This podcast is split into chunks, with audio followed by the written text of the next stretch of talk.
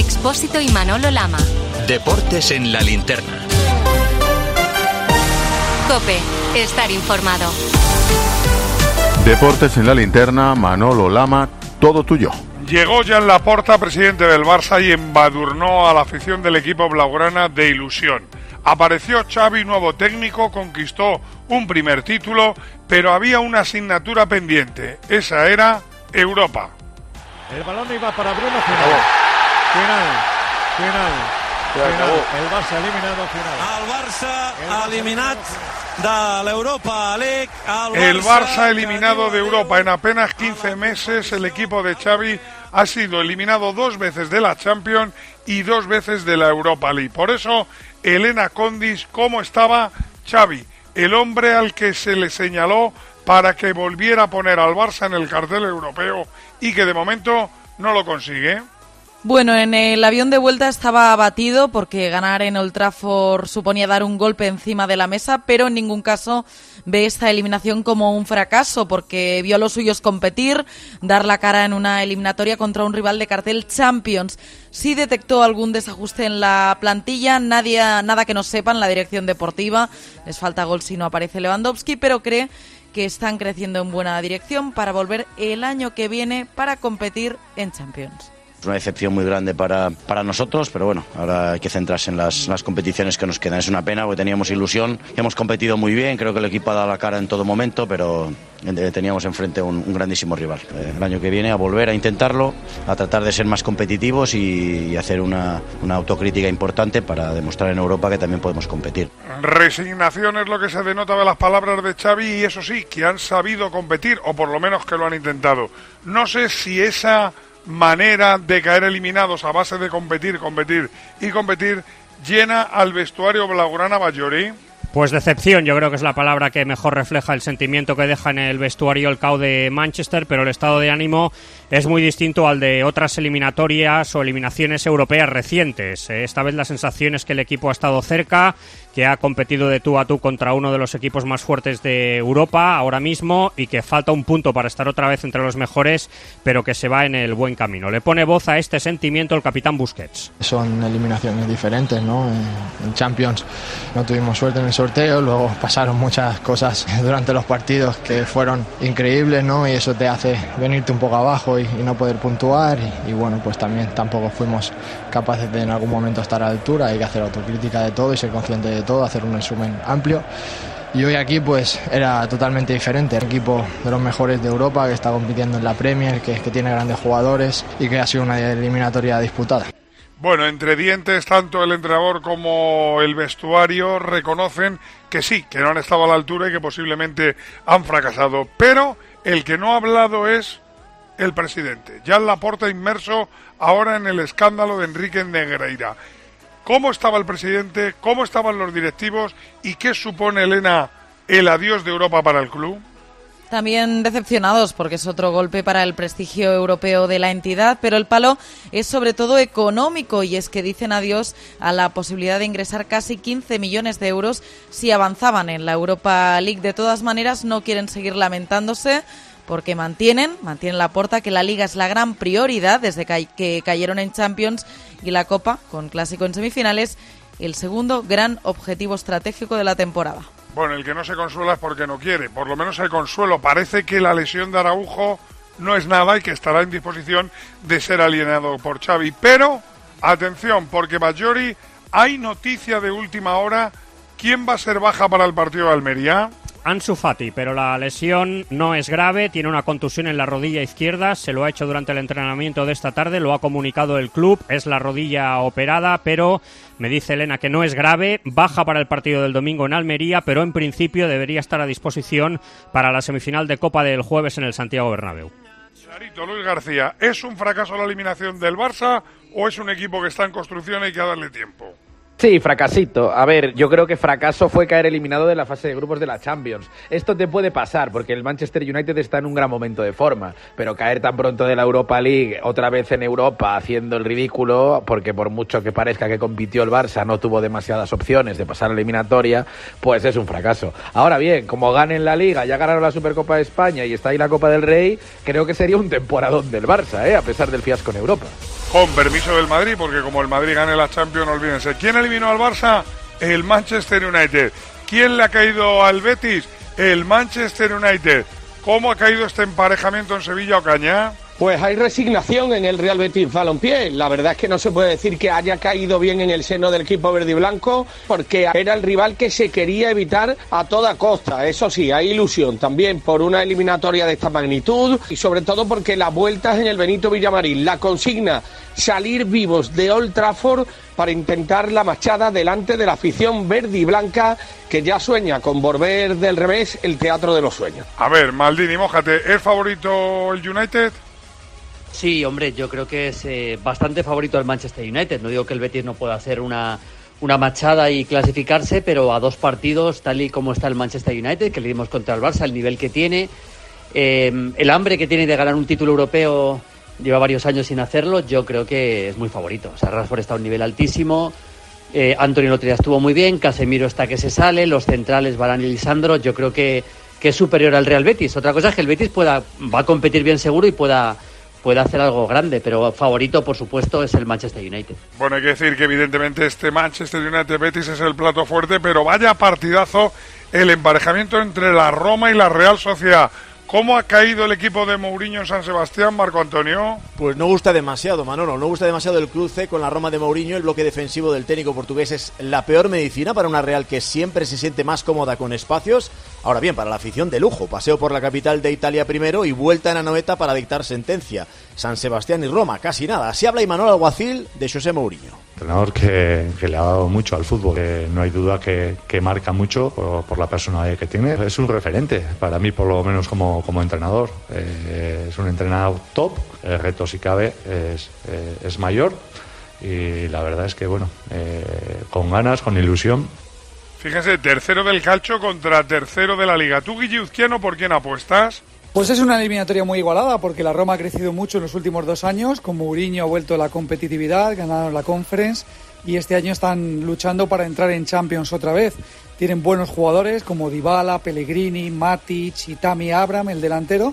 Así que en el Olímpico de Roma, que además se llenan todos los partidos, será muy difícil ganar. Pero la Real ya ha demostrado en Europa este año contra el United y en la Liga, en todos los partidos que le hemos visto, que es un equipo que juega muy bien al fútbol. Y si me tengo que inclinar por alguien, yo diría que, aunque sea 51-49, pero es favorito, porque juega muy bien y porque tiene la vuelta en casa. A todo esto hay que decir que el rey de esta competición, que es el Sevilla, se empareja con el Fenerbahce. Me imagino que buena cara, ¿no, Víctor Fernández? Sí, sí, buena cara en el Sevilla, aunque nadie lo va a reconocer. Eh, entienden que el sorteo ha sido más que agradable, sobre todo teniendo en cuenta los rivales que había en el, sorteo en el día de hoy. No obstante, Monchi eh, advierte que el Fenerbahce es un club clásico en Europa, experimentado, no le gusta el hecho de tener que jugar eh, primero en casa y el director deportivo espera, eso sí, una eliminatoria muy igualada. Fenerbahce es un clásico del fútbol europeo, un equipo con, experiencia y va a ser una eliminatoria yo creo que muy parecida a la, del PSV, ¿no? una eliminatoria igualada. Ellos sabemos que en, su campo bueno, son un equipo muy complicado, pues tienen jugadores que, tienen ya experiencia en, este, en este mundo del fútbol y en, partidos de este nivel. A ver, Millán, con la mano en el corazón, ¿pueden los turcos darle un susto al Sevilla?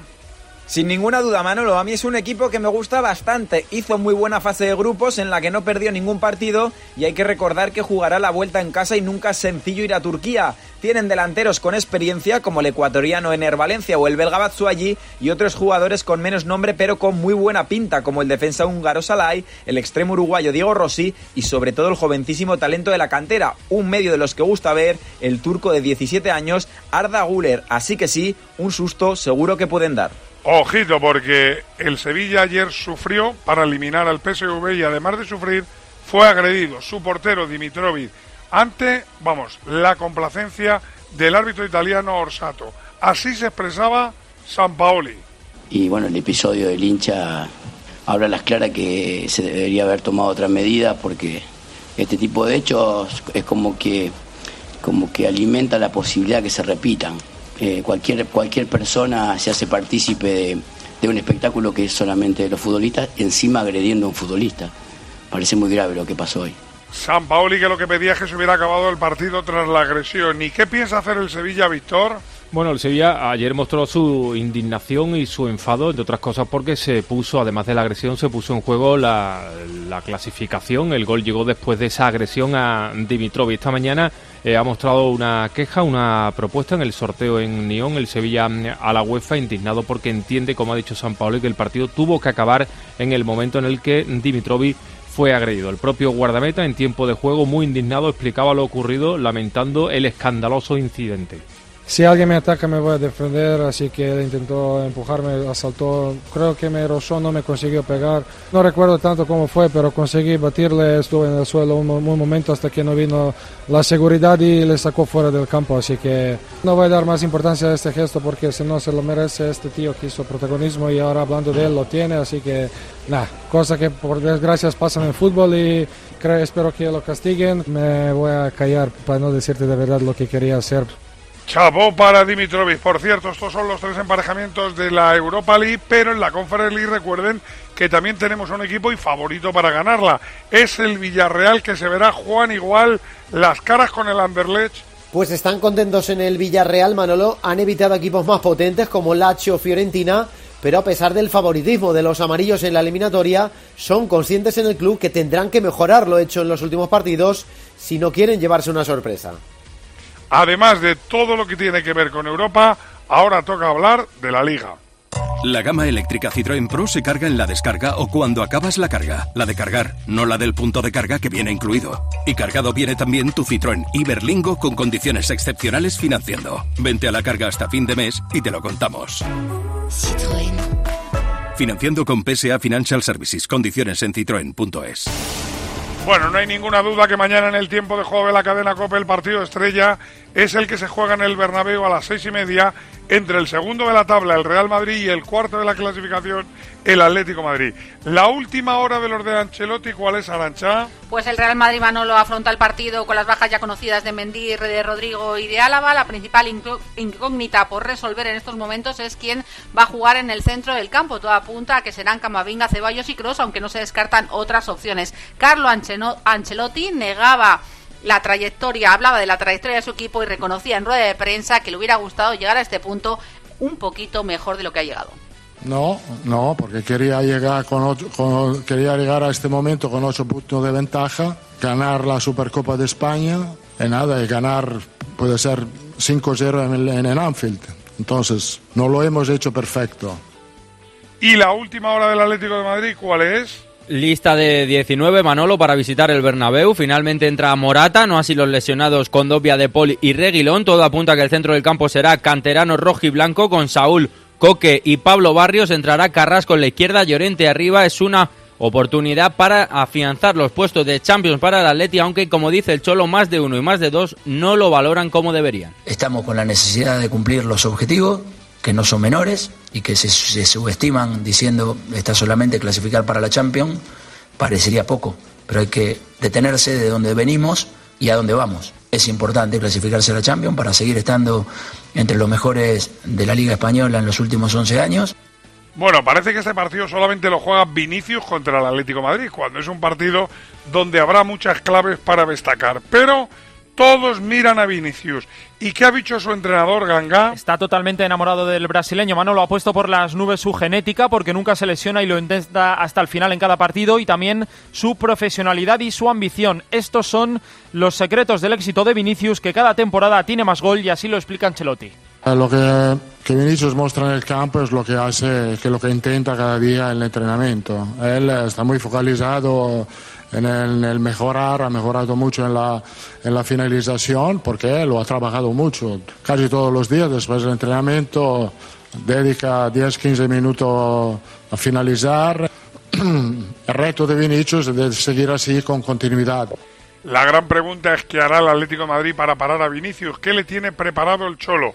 ¿Ha hablado hoy precisamente el argentino del futbolista brasileño Bobadilla? Sí, está de acuerdo con su colega Ancelotti. Considera que el brasileño ha tenido una gran progresión desde la etapa de Solari y también ha tenido la oportunidad de alabar el rendimiento y estado de forma de Vinicius. Sí, creo que su crecimiento ha sido enorme desde Solari, si no me equivoco, y que ha hecho una gran apuesta sobre, sobre él. Ha mm, mejorado todos los números año tras año y está en un momento extraordinario jugador.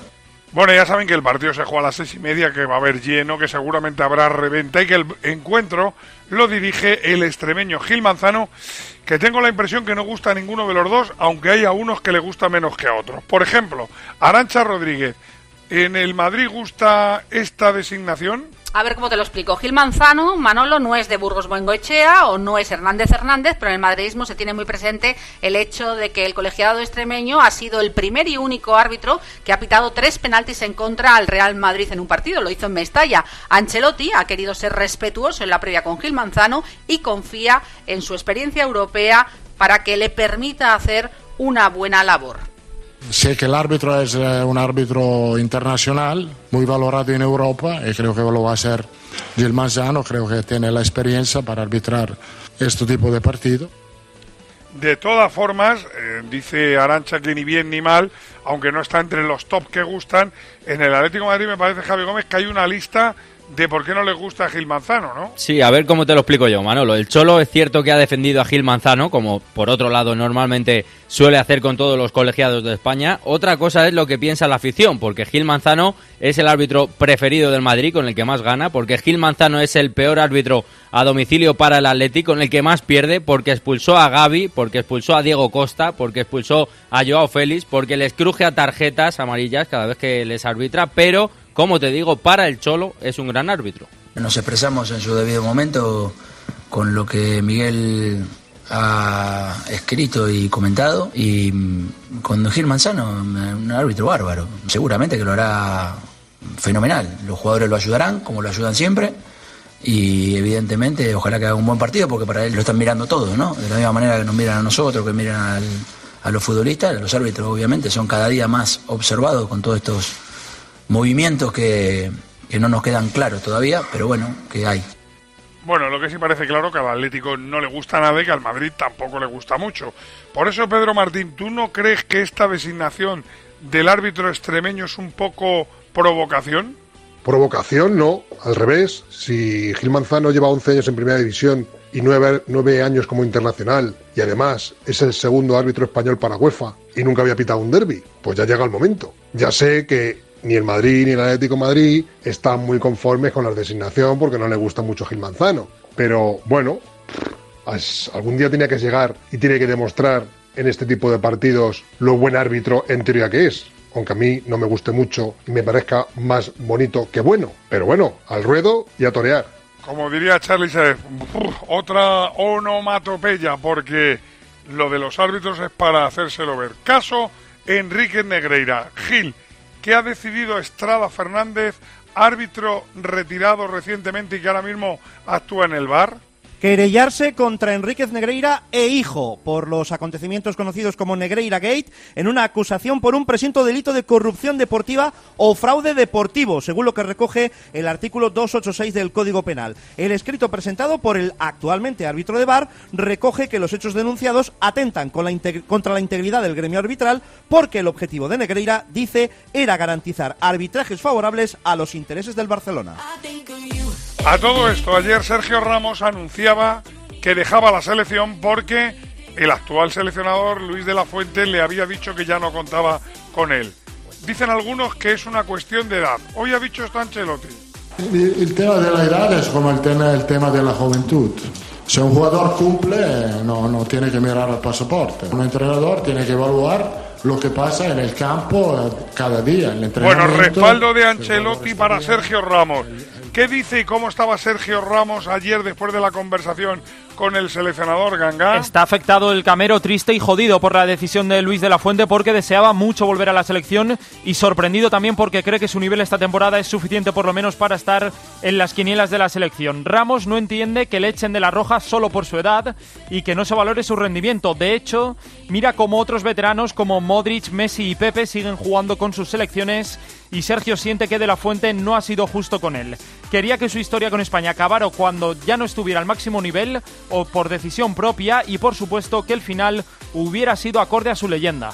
Bueno, toda esa nota, toda esa aplicación de Ramos, ¿cómo ha caído en la federación? ¿Qué versión hay ahora mismo en el entre federativo Salguero. Pues con sorpresa ha caído ese comunicado de Sergio Ramos en la Federación de Fútbol. Consideran que el Camero ha tenido poco estilo y que se ha tratado de una opción poco elegante para anunciar su adiós a la Roja. Luis de la Fuente quiso tener un detalle con él y llamarle, comunicándole personalmente la decisión de no volver a contar con él. Esa conversación, según desveló Isaac Foto, habría sido muy cordial, por lo que no se entiende la dureza del comunicado.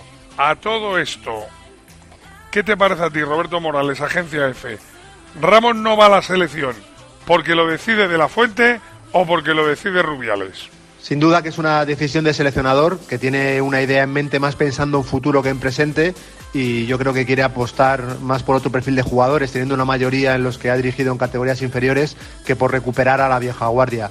Dicho esto, está claro Manolo que la relación de Rubiales con Sergio Ramos no es lo estrecha que era antes, que algo se rompió como ocurrió con Luis Enrique desde el último día que jugó la selección con su último partido y que tampoco dentro se ve mal la decisión que ha tomado, que ha adoptado Luis de la Fuente. Ramos ya es leyenda, Ramos ya es historia y futuro puede ser Lenormand, porque el central francés de la Real Sociedad, ¿qué es lo que ha decidido Marco Antonio Sandé? Que va a jugar con España. La cadena COPE ha podido confirmar la llamada no de Luis de la Fuente, sino del director deportivo de la selección española, Albert Luque, a Robin Lenormand. Se están agilizando los trámites de su, de su nacionalización, que ya están en manos del CSD. Pero desde su entorno nos deslizan que no son optimistas, Manolo, de cara a esta convocatoria. También nos transmiten su contrariedad porque entienden que esta filtración sale directamente de la federación. Lenormand siempre había defendido que su padre le mataría si no jugaba con Francia, pero la semana pasada en una entrevista a Mundo Deportivo Guipúzcoa le abría la puerta a la roja. Bueno, todo esto hay que decir que Lenormand estará mañana en el partido entre el Valencia y la Real Sociedad que pita Hernández Hernández. Por cierto, Zamora, ¿habrá nuevas protestas contra la propiedad? Sí, convocada la concentración a las 8, la puerta cero de Mestalla, pero a diferencia del último partido, Manolo se pide que los aficionados entren al campo en el minuto 1. En el 19, protesta con silbatos incluidos y al acabar pañolada al palco y vuelta al exterior para una segunda concentración contra Peter Lim.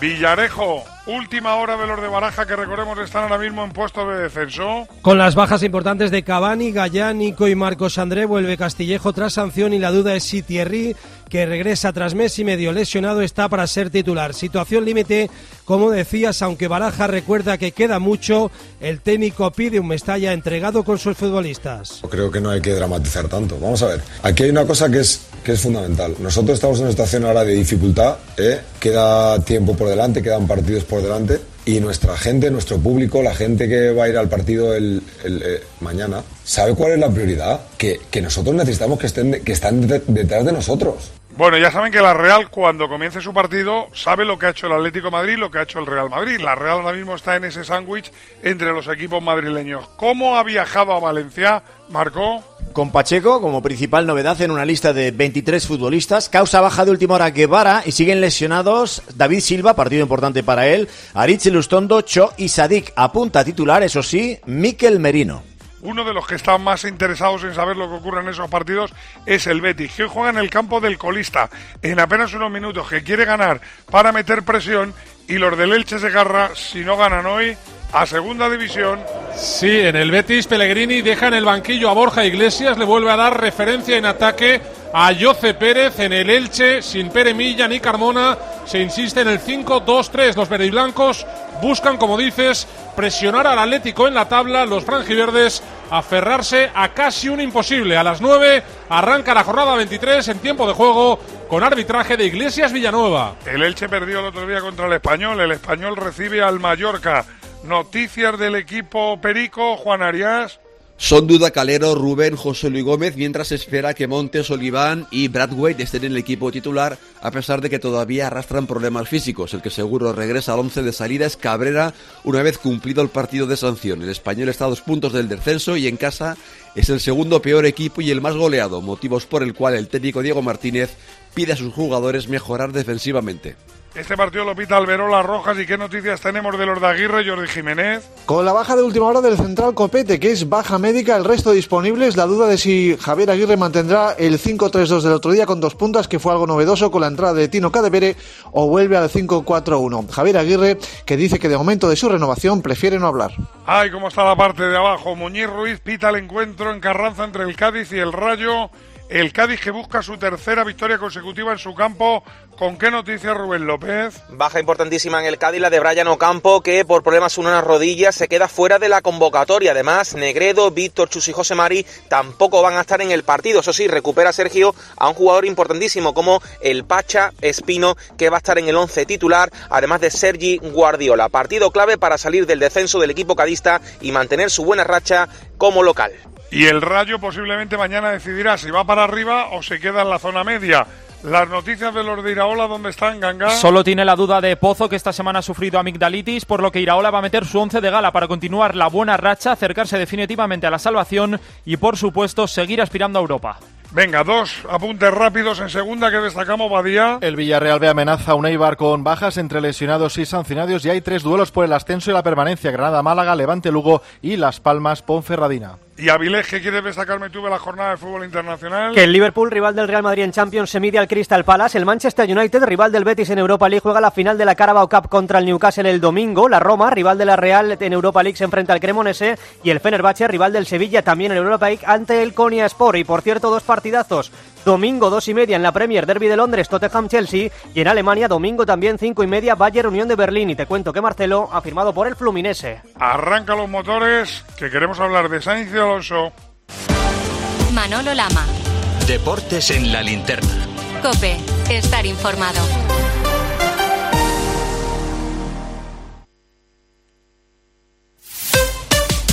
Escuchas Cope. Y recuerda, la mejor experiencia y el mejor sonido solo los encuentras en cope.es y en la aplicación móvil. Descárgatela. Tu ahorro con Ocasión Plus. Hasta 6.000 euros de descuento en 7.000 coches. Y ahora con la mejor financiación del mercado, al 6,90%. Somos imbatibles. Ocasión Plus, ahora más cerca que nunca. Más de 60 centros a nivel nacional. Localiza tu centro más cercano en ocasiónplus.com. Abierto sábado y domingo. Siempre lucha por conseguir darnos lo bueno a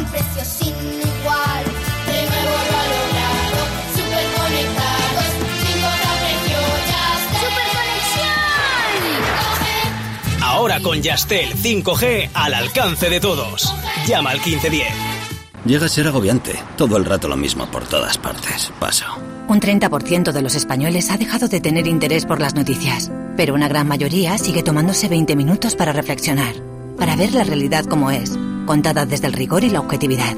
Información para que tengas tu propio punto de vista. 20 minutos, diario abierto. Bodegas Los Llanos, la más antigua y con más tradición de Valdepeñas. En su cueva subterránea, la más grande de nuestro país, descansa el vino Pata Negra. Un auténtico reserva Valdepeñas. Si afecta tu bolsillo, le interesa Carlos Herrera.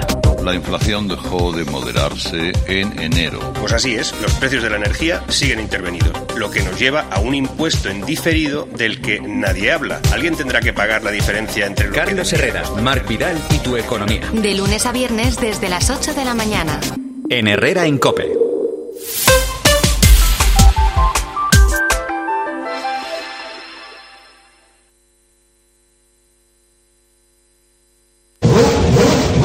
Segundo día BTS en Bahrein, ¿cómo le ha ido a Alonso y a Sainz, Carlos Miguel? Muy buenas sensaciones de los pilotos españoles, especialmente de un Fernando Alonso que ha terminado tercero y a medio segundo apenas del Coco de Max Verstappen, 130 vueltas para él, sexto mejor tiempo para Carlos Sainz que sigue ganando a Leclerc. Mañana se suben los dos por última vez, Sainz y Alonso y lo harán mañana por la tarde. Hablamos de baloncesto Euroliga. ¿Cómo va el Virtus de Bolonia, Basconia, Rillaga? Acaba de terminar el primer cuarto, 3 arriba para los vitorianos, 16 Virtus, 19 Basconia. Valencia, Olympiacos, ¿cómo va ese encuentro, Zamora? Uno arriba para los de casa, 7.38 para el descanso, Valencia 25, Olympiacos 24. El Barça, Mónaco, que destacamos, Albert 10, ¿cómo va? Que estamos a 3.26 para llegar al final del primer cuarto, máxima para el Barça, Barcelona 17, Mónaco 10. Nos vamos a Galicia porque la Volta Galicia que el otro día fue recibida con nieve, ¿qué ha ocurrido en el día de hoy, Santi Peón? Pues que Jumbo Visma tenía perfectamente preparada la carrera, dominó de principio a fin. Jonas Vingegaard arrancó a dos de meta en el ascenso a Santa Tegra, plagado de público y que no se arrugó ni en el, en el empedrado. El danés es líder a la espera de que mañana en Ourense llegue la etapa reina. En Asobal, ¿qué destacamos, Malvar? Con 9 minutos, segundo tiempo, Naitasuna 18, Granoller 23. Este fin de semana destaca Venidor Sin Fin, Logroño Cuenca y Atlético Valladolid Vidasoa. Y Edu Badía, ¿qué apuntamos del fútbol sala? Desde las 8 Jaén busca cumplir una vuelta entera sin perder al descanso 2-2 contra el Pozo y Levante 0, Betis 0. Ya saben, quieren fútbol el Betis, tienen tiempo de juego con Arifrade, quieren información, la linterna con Ángel Espósito. Y a las once y media, el partidazo con Joseba Larrañaga. Todo en cope.